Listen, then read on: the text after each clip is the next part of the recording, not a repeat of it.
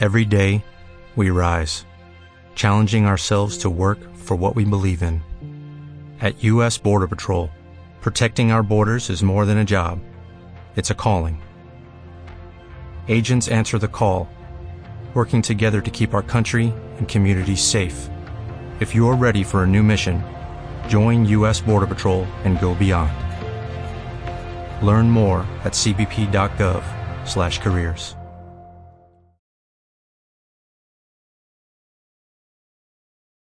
Y en esta mañana queremos tocar el tema de cuánto vale tu palabra, cuánto vale nuestra palabra. Vivimos en una época donde ya casi la palabra no tiene valor. Cuando alguien se compromete y dice, te doy mi palabra, uno dice, ay.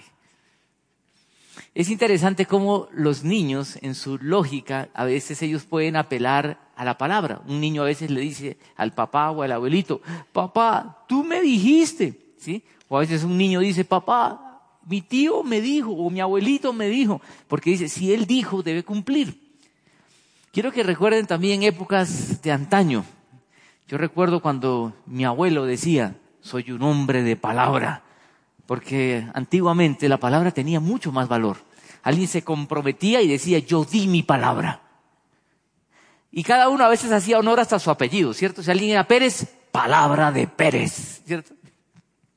Palabra de Martínez, lo que sea.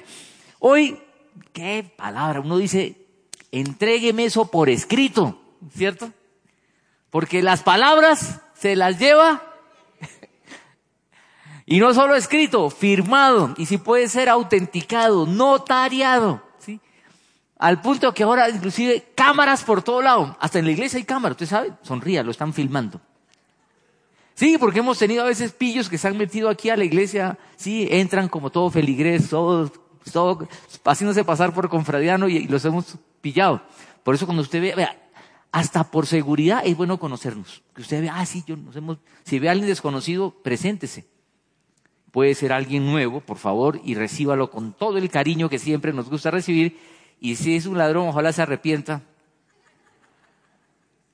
al escuchar el mensaje de Jesús. Pero vivimos en una época donde la palabra ha perdido valor. No tiene valor. Por eso que todo tiene que ser así, con papeles, con firmas, con notario, para que de alguna manera poder asegurarnos que las personas van a cumplir lo que prometen. Aún los votos más especiales o sublimes en la vida, como los votos matrimoniales, cada vez más se van rompiendo e incumpliendo. ¿Por qué? Uno dice, no, es que este tiempo está tenaz. Antes era distinto. Quiero decirle, sí, era distinto, pero quiero decirle que el problema real radica dentro del ser humano. Porque en el tiempo de Jesús sucedía lo mismo. Había gente que empeñaba su palabra y no la cumplía. Y es más, era gente de la cual se esperaba que cumplieran su palabra. Como también pasa hoy. Cuando usted escucha noticias terribles de que maestros, médicos, abogados, bueno, abogados hay muchos chistes de abogados, ¿cierto? Yo quiero mucho a los abogados por si acaso. Pero uno dice, no se puede confiar en nadie. La gente a veces no quiere ir ni al médico porque dice, no, no se puede confiar ni en los médicos. Van a la iglesia, no se puede confiar ni en los pastores porque ve las noticias del pastor ladrón, sinvergüenza, que se voló y no sé qué más, ¿sí? Todas las cosas que, que, suceden y dicen no se puede confiar en nadie. En aquella época, las personas, los religiosos de la época, los que debían enseñar el que nuestra palabra debía cumplirse, eran personas torcidas. Y Jesús va a ser muy frentero y muy duro con ellos. ¿Cuánto vale nuestra palabra? Vea lo que Jesús dice en Mateo 5, capítulo 33. Vea lo que dice aquí Jesús, detectando un grave problema en esta gente. Les dice, también han oído, recuerdan que hemos estado mirando esto, también han oído, pero yo les digo, y pareciera que Jesús está dando algo diferente, pero no, lo que Jesús está diciendo, y ojo, cada vez que Él dice, oyeron que fue dicho, pero yo les digo, no es que esté cambiando las cosas, Él le está dando la verdadera dimensión de las cosas, la verdadera dimensión de lo que ellos habían oído y que estaban mal entendiendo. Por eso dice, también han oído, porque ha venido hablando del odio, ha venido hablando del adulterio, del divorcio y ahora habla de nuestro hablar. le dice, han oído que se dijo a sus antepasados, no faltes a qué? A tu juramento, sino cumple con tus, ¿qué? Promesas al Señor. Pero yo les digo, no juren de ningún modo. Algunas personas basadas en este texto dicen, no se jura ni se debe jurar. Y a veces van a un tribunal y le dicen, usted jura decir la verdad, nada más que la verdad y solo la verdad. Yo no puedo jurar porque soy cristiano. No. En los cargos públicos, cuando alguien va a asumir un cargo público, no hay un momento de juramentación, juro por Dios y por la patria, aunque esos están como cruzando los dedos, ¿cierto? Pero es un momento de juramento. No podemos, Jesús no está hablando de eso, y vamos a explicar más ahorita. No juren de ningún modo, ni por el cielo, porque es el trono de Dios, ni por la tierra, porque es estrado de sus pies, ni por Jerusalén, porque es la ciudad del gran rey. Ellos tenían como niveles de juramento. Y sigue, tampoco jures por tu cabeza, juraban también por su cabeza, así como uno dice hoy, por mi madrecita, ellos decían por mi cabeza. Mire, porque no puedes hacer que ni un solo de tus cabellos se vuelva blanco o negro, cuando ustedes digan sí, que, que sea realmente sí. Y cuando digan no, que sea no. Cualquier cosa de más proviene del maligno. ¿Qué es lo que Jesús estaba detectando en esta gente? Que esta gente prometía y no cumplía.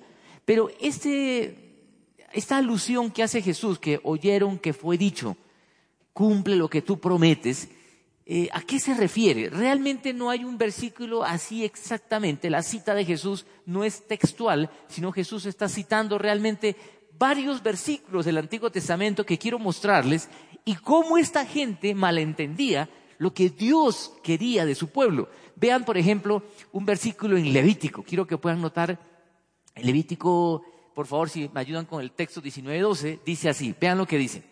Dice, no juren, ¿en qué? En mi nombre, solo por jurar, ni profanen el nombre de su Dios. Yo soy el Señor. Vean lo que está diciendo acá.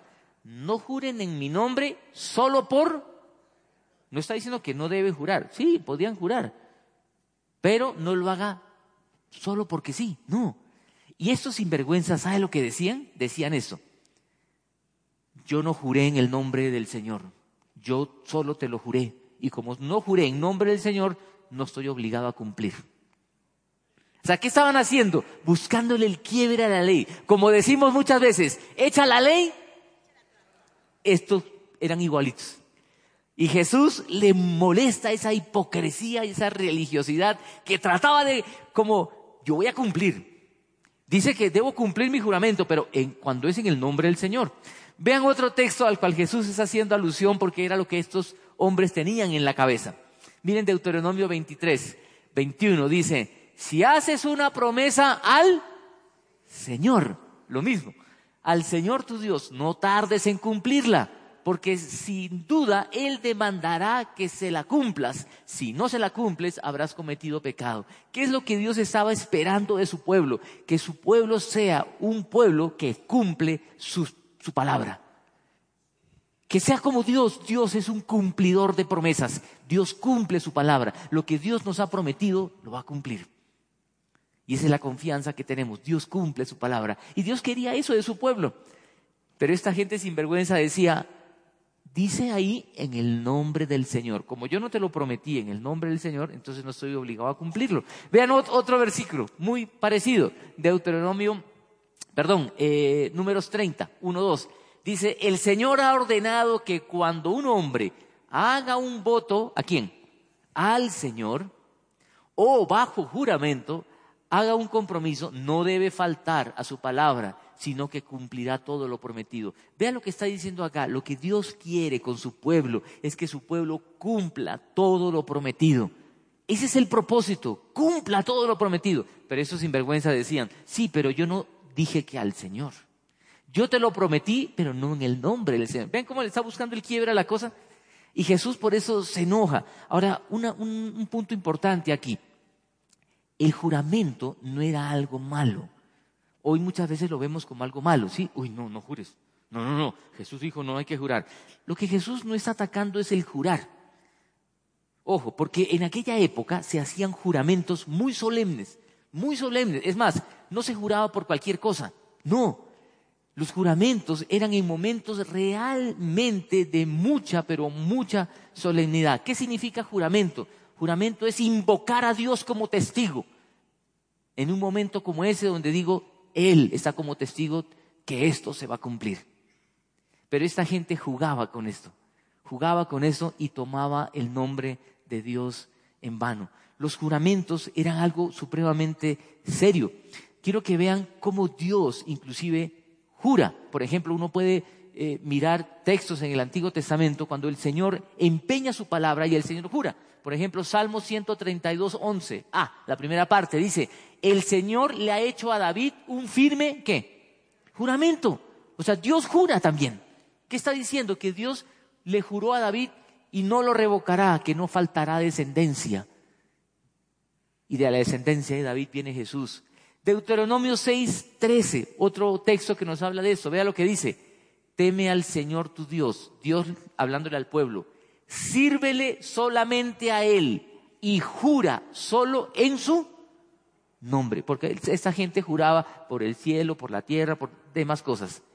Vale decir, escúcheme por favor con mucha atención, el juramento no era malo.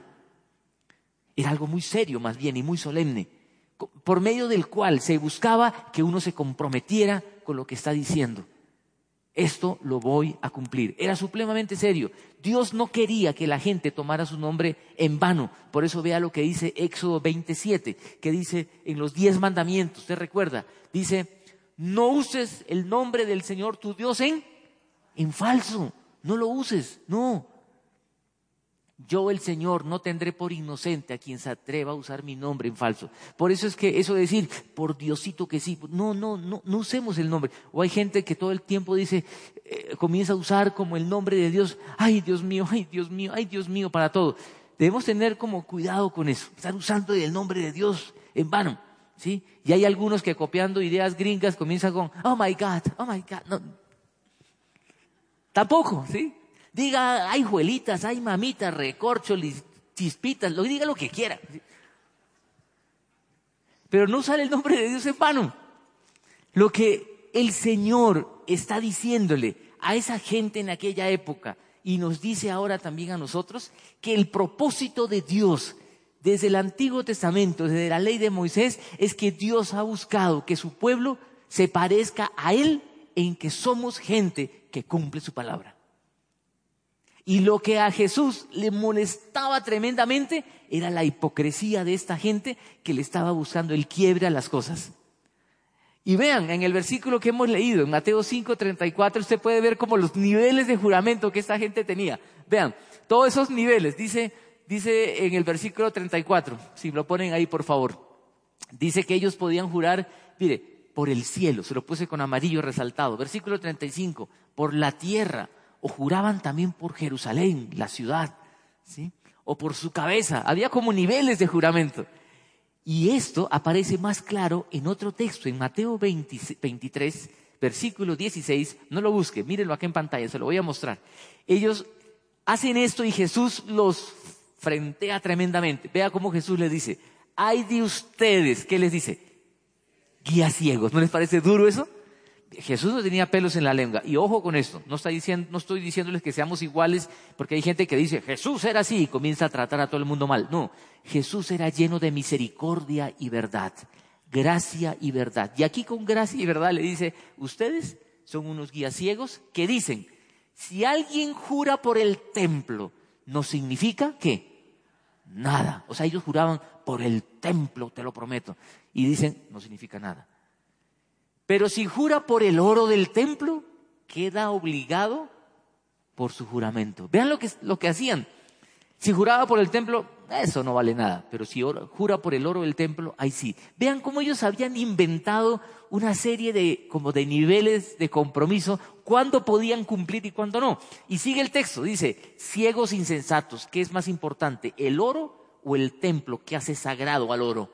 También dicen ustedes, si alguien jura por el altar, no significa nada, pero jura por la ofrenda que está sobre él, queda obligado por su juramento. Ciegos, ¿qué es más importante, la ofrenda o el altar que hace sagrada la ofrenda? Por tanto, el que jura por el altar, jura no solo por el altar, sino por todo lo que está sobre él. El que jura por el templo, jura no solo por el templo, sino por, lo que, por quien habita en él. Y el que jura por el cielo, jura por el trono de Dios y por aquel que, que lo ocupa. Por tanto, Jesús, escúcheme bien, por favor, no está condenando el juramento. No. Lo que él está condenando es lo profano, lo innecesario, lo hipócrita del juramento. El juramento había sido establecido como algo muy solemne para decir esto se va a cumplir. E invoco a Dios como testigo. Pero esta gente le buscaba el quiebra a las cosas. Una pregunta aquí que uno se hace, bueno, bueno, bueno, ya, ya, ya entendí cómo era esa gente en aquella época. La pregunta es, ¿eso tiene algo que ver con nosotros? La pregunta es, ¿no somos iguales en este tiempo? ¿Sabe qué pasa con el corazón humano? Porque el problema es el corazón. Esa gente trataba de agradar a Dios cumpliendo las normas y las leyes y se inventaban cosas. Lo que quiero que pensemos que el ser humano sigue siendo el mismo. La palabra de Dios, por ejemplo, nos dice, no dejen de reunirse como algunos tienen por costumbre. Vale decir, el reunirnos, el estar juntos aquí, es algo que el Señor nos manda. ¿Y para qué reunirnos? Para adorar juntos su nombre, para edificarnos con su palabra, para estar juntos unos con otros, conocer, al menos vernos una vez a la semana y vernos las caras y ver al que viene con cara triste, con cara alegre. Si alguien lo ve como flaco, oiga, está demarcado, ¿qué pasó? Quedó sin empleo, no hay comida. La esposa le pega, sí, uno puede al menos una vez a la semana encontrarse unos con otros y ser comunidad, ser familia y juntos adorar al Señor. Y por eso Dios nos manda, no dejen de reunirse. Pero hay personas que pueden venir porque toca ir. Y va y llega, yo ya fui, ¿sí? Es más, algunos llegan tarde y llegan a la, pero llegué a la predicación, llegué, llegué al evangelio, ¿cierto? O de pronto decir, si no voy un domingo, la semana me va mal. ¿Es eso lo que Dios quiere? Uno debe venir porque yo quiero venir. Quiero cantar al Señor, quiero escuchar su palabra, quiero que me expliquen esos textos, quiero meditar en ello, quiero ver a otras personas, quiero darles un abrazo y decir y verlo cómo está. Oiga, hace rato que no veo a fulano y a sutano, ¿por qué no lo llamamos? Somos familia. Es lo que Dios quiere con nosotros. La palabra de Dios nos insta a orar, por ejemplo. Pero hay gente que ora porque no, toca orar. Es que yo quiero orar. Es la gran diferencia entre la religiosidad y el cristianismo. El religioso hace las cosas porque le toca. El creyente hace las cosas porque quiere adorar a su Señor. Por eso, aún pensando en este tema del dar, del que les decía cómo este primer trimestre han bajado los ingresos en la iglesia, no es que, uy, toca dar, ¿sí? No, es que yo quiero dar y debe abundar para seguir bendiciendo a todo lo que hacemos en la iglesia. Es porque queremos por eso quiero que notemos aquí, acá hay un gran problema que Jesús está detectando en la gente de aquel entonces. El gran problema que hay es que esa gente había perdido el sentido de las cosas. Y se lo pongo como un ejemplo. Usted como papá, los que somos papás, o los hijos, somos hijos, todos somos hijos. Qué rico decirle al papá, papá, y darle un abrazo al papá y te amo. ¿Los papás no anhelamos eso? Pero ¿qué tal ese hijo que viene todo salamero? Papito lindo, mi papacito. Y luego lo chalequea.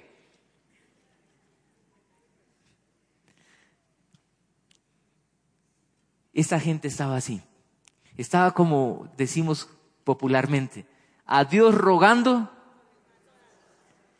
y a eso el Señor le da náuseas. Y Jesús por eso le dice guías, ciegos, insensatos.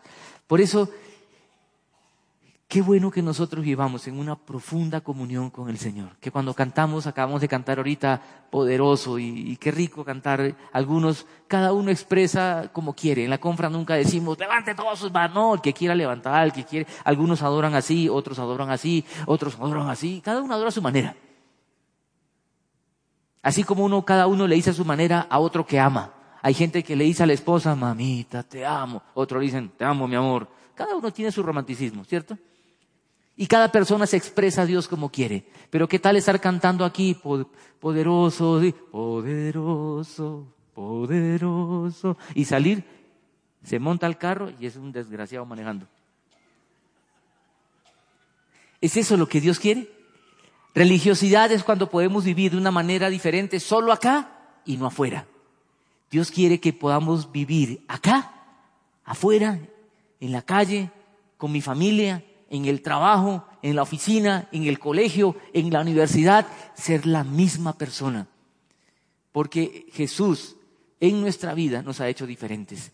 Ellos habían perdido la esencia de las cosas. Por eso ese gran problema que podemos ver que Jesús vio, esa hipocresía, esa religiosidad hueca, que solo se fijaba en lo externo y no lo interno, y que le buscaba quiebres a las cosas, Jesús presenta como una gran solución a la luz de toda su palabra. Y dice, por eso en vez de tanto jurar, ¿saben qué? Esta así de sencillo, que tu hablar sea sí y sea no y eso sea como si tú hubieras jurado. ¿No les parece bonito eso?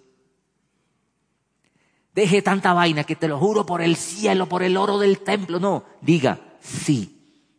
Y esa palabra tiene valor. Por eso quiero aclarar, no significa, hay cristianos que a veces tienen que juramentar en algún momento y dicen, no, yo no puedo porque Jesús dijo no jures. Lo que Jesús está diciendo, y vean cómo muchas veces entendemos mal, es que seamos gente de integridad, de carácter, que cuando decimos algo lo cumplimos. Y eso va de acorde con todo lo que uno puede encontrar en la escritura. Uno puede encontrar eso a la luz de toda la palabra de Dios, lo que Dios espera de nosotros. Por eso quiero que veamos un salmo, un salmo muy interesante que nos habla acerca de lo que realmente debe ser el corazón de, de los creyentes. Salmo 15 dice lo siguiente, vea lo que dice. ¿Quién, Señor, puede habitar en dónde? ¿En tu santuario? ¿Quién puede vivir en tu santo monte? Solo el de conducta intachable, que tiene coherencia entre lo que dice y lo que vive. Que practica, ¿qué cosa? La justicia, que vive de una manera coherente con la palabra de Dios. Y de corazón, vea, me encanta esto, y de corazón, dice, ¿qué cosa? La verdad. De corazón dice la verdad. Ese es el tipo de gente que el Señor quiere. Y esa gente en aquella época no era así. Y creo que hoy Jesús está buscando gente que de corazón diga la verdad, no gente que le esté buscando el quiebre a las cosas. Jesús por eso señaló fuertemente esa religiosidad hueca. Por eso en Mateo capítulo 12, versículo 34, Jesús va a decir lo siguiente a esa misma gente. Les va a decir lo siguiente, camada de qué? Víboras. Oiga, ¿se imagina Jesús, hoy Jesús a cuántos diría eso? ¿A cuántos de nosotros nos diría, víbora? ¿Cómo pueden ustedes, que son malos, decir algo? Porque ellos supuestamente tenían que enseñar la verdad, pero no. De la abundancia del corazón habla la boca. Ahora, es cierto que en medio de esa religiosidad hueca no podemos generalizar. Había gente buena. ¿Se acuerdan de Nicodemo? Él fue, buscó a Jesús de pronto de noche por vergüenza, pero había gente buena también. Había gente que por miedo a ser conocido por la fe que estaban poniendo en Jesús, se callaban, pero había gente buena en medio de todo eso, pero la gran mayoría era gente dañada, que solo estaba buscando lo externo, el engaño, el perjuro, el, el perjurio, la deslealtad, en vez de realmente adorar al Señor y buscar de corazón decir la verdad. Por eso Jesús le dice, camada de víboras. Lo que quiero que recordemos y llevemos en el corazón esa mañana es que hay un gran problema. La religiosidad hueca, vacía, sin sentido. Jesús presenta una solución que tu hablar sea sí, sí, no, no. Así de sencillo. Me encanta cómo Jesús pone las cosas de manera tan claras. En vez de tanta regla que ustedes inventan, es así de fácil. Diga sí, diga no, pero dígalo de corazón. Y esto tiene aplicaciones para nuestra vida. Tiene aplicaciones y quiero que lo apliquemos a dos, en dos sentidos. Primero con el Señor. A veces escuchando textos como estos uno dice, sí, sí, yo tengo que ser una persona de palabra. De pronto después de un evento como un campamento, un retiro de mujeres, un, un retiro de hombres, uno llega emocionado y dice, yo me voy a comprometer con el Señor. De pronto ahorita usted al escuchar que la iglesia ha tenido un primer trimestre muy bajo en ingresos, usted dice, ay, verdad que yo he estado desjuiciado, me voy a comprometer con el Señor. Quiero decirle, cuando uno se compromete con el Señor, debe ser serio, muy serio con Él, porque Dios quiere que seamos gente cumplidor de promesas como nuestro papá. para que se pueda decir de nosotros de tal palo como nuestro papá. Por eso vea lo que dice este texto. Dice, cuando hagas un voto a Dios, ¿qué dice? No tardes en, porque a Dios no le agradan los necios. Cumple tus votos. Y luego dice, vale más no hacer votos que hacerlos. Ahora yo sé que alguno dirá, ya ve, mejor no se comprometa con nada. Y ese es el espíritu de esta época. Nadie quiere comprometerse con nada.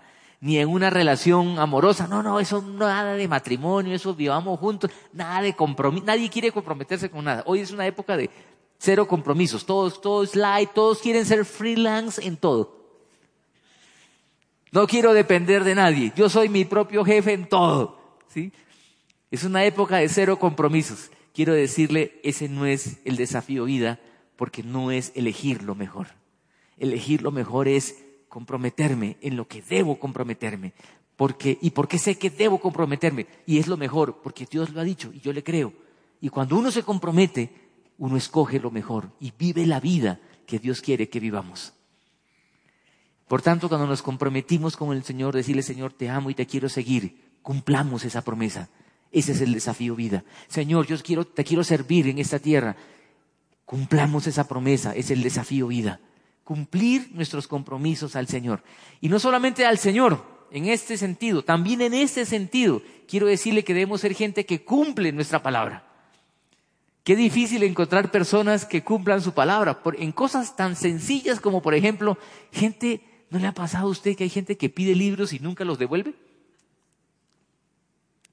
Y algunos dicen, ¿no? Oiga, bobo aquel que presta un libro. Y más bobo el que lo devuelve. Hay gente que vive pidiendo prestado plata, ¿no le ha pasado? Ay, ay, ¿sabes que se me presta? ¿Y luego qué? Ay, ¿yo le debo? Ay, qué pena con usted. ¿Conoce gente así? No mire para ningún lado porque puede ser usada esa mirada en su contra. Pero quiero decirle algo. En esta época, donde la palabra no tiene valor, donde la gente no confía en nadie, donde todo tiene que ser escrito, notariado, firmado y todo eso, quiero decirle, Dios quiere que usted y yo el pueblo de Dios, seamos gente de palabra como nuestro papá.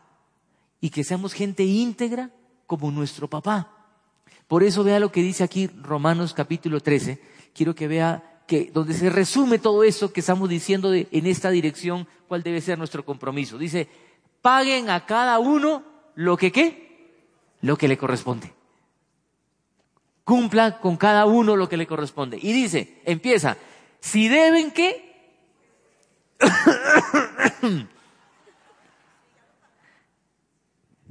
ya, ya, ya debió haber pagado, ¿cierto? Paguen los impuestos. Si deben contribuciones, ¿qué dice? Paguen las contribuciones. Al que deban respeto, muéstrenle qué? Respeto. También en ese nivel hay que respetar. Y no solo respetar, dice, al que deban honor, ríndanle qué?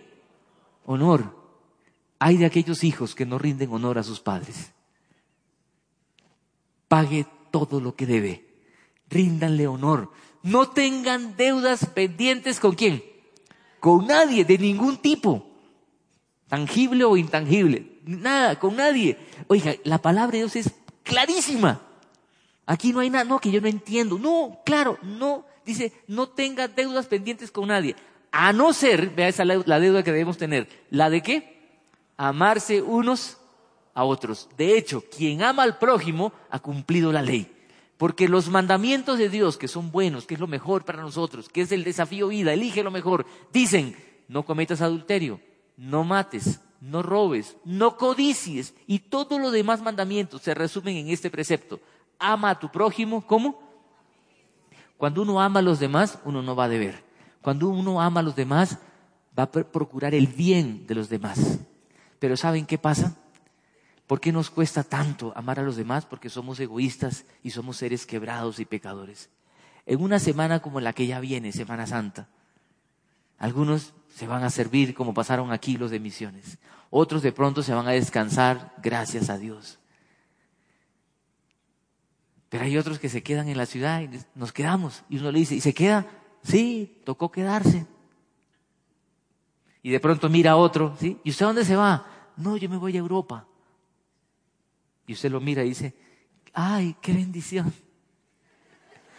Que disfruten. Pero por dentro el gusano de la envidia comienza, y yo solo me puedo ir a Tunja. Además que Tunja es bonito, el frío rico de Tunja. Pero ven cómo el corazón es envidioso. Cuando estamos hablando de esto de cumplir nuestra palabra y eso de que Dios te bendiga, eso es hipocresía en el corazón. Ojalá podamos decirte corazón que Dios te bendiga y que disfrutes eso y que la pases bien. Dios se encarga de nosotros. En un mundo caído, donde la palabra no tiene valor, porque el corazón del hombre es dañado, quebrado, pecador, no solo es ahora en esta sociedad, en este tiempo, siempre el corazón del hombre en su pecado ha buscado la trampa. Esto de echa la ley, echa la trampa, no es nuevo. Vean cómo pasaba con los religiosos del primer siglo. ¿Sabe por qué? Porque el hombre es pecador. Y es allí cuando necesitamos que el Evangelio haga un cambio profundo en nuestros corazones.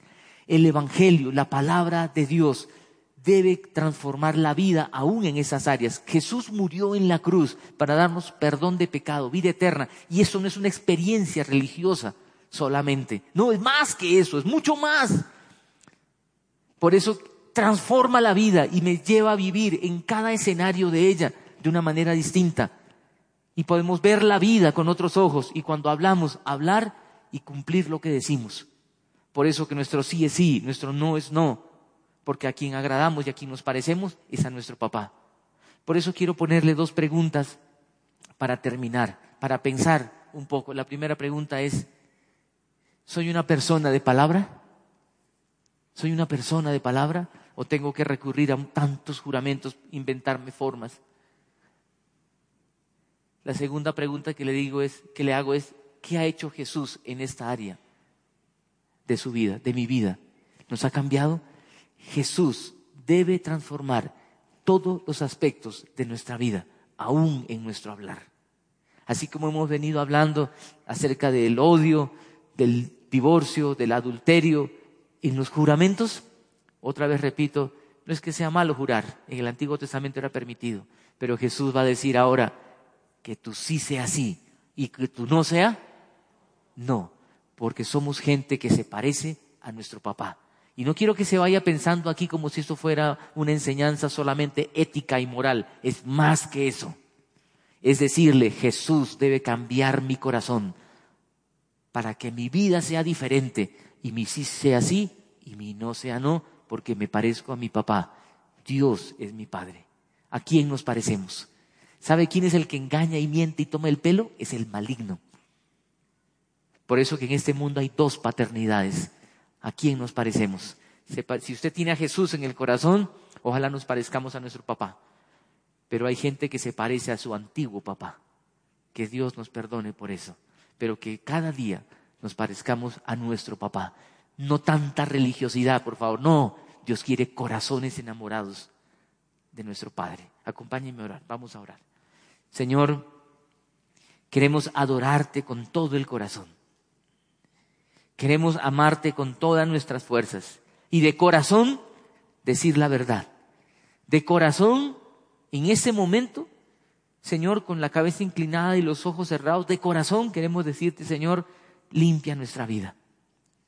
No queremos que la oración sea una experiencia religiosa.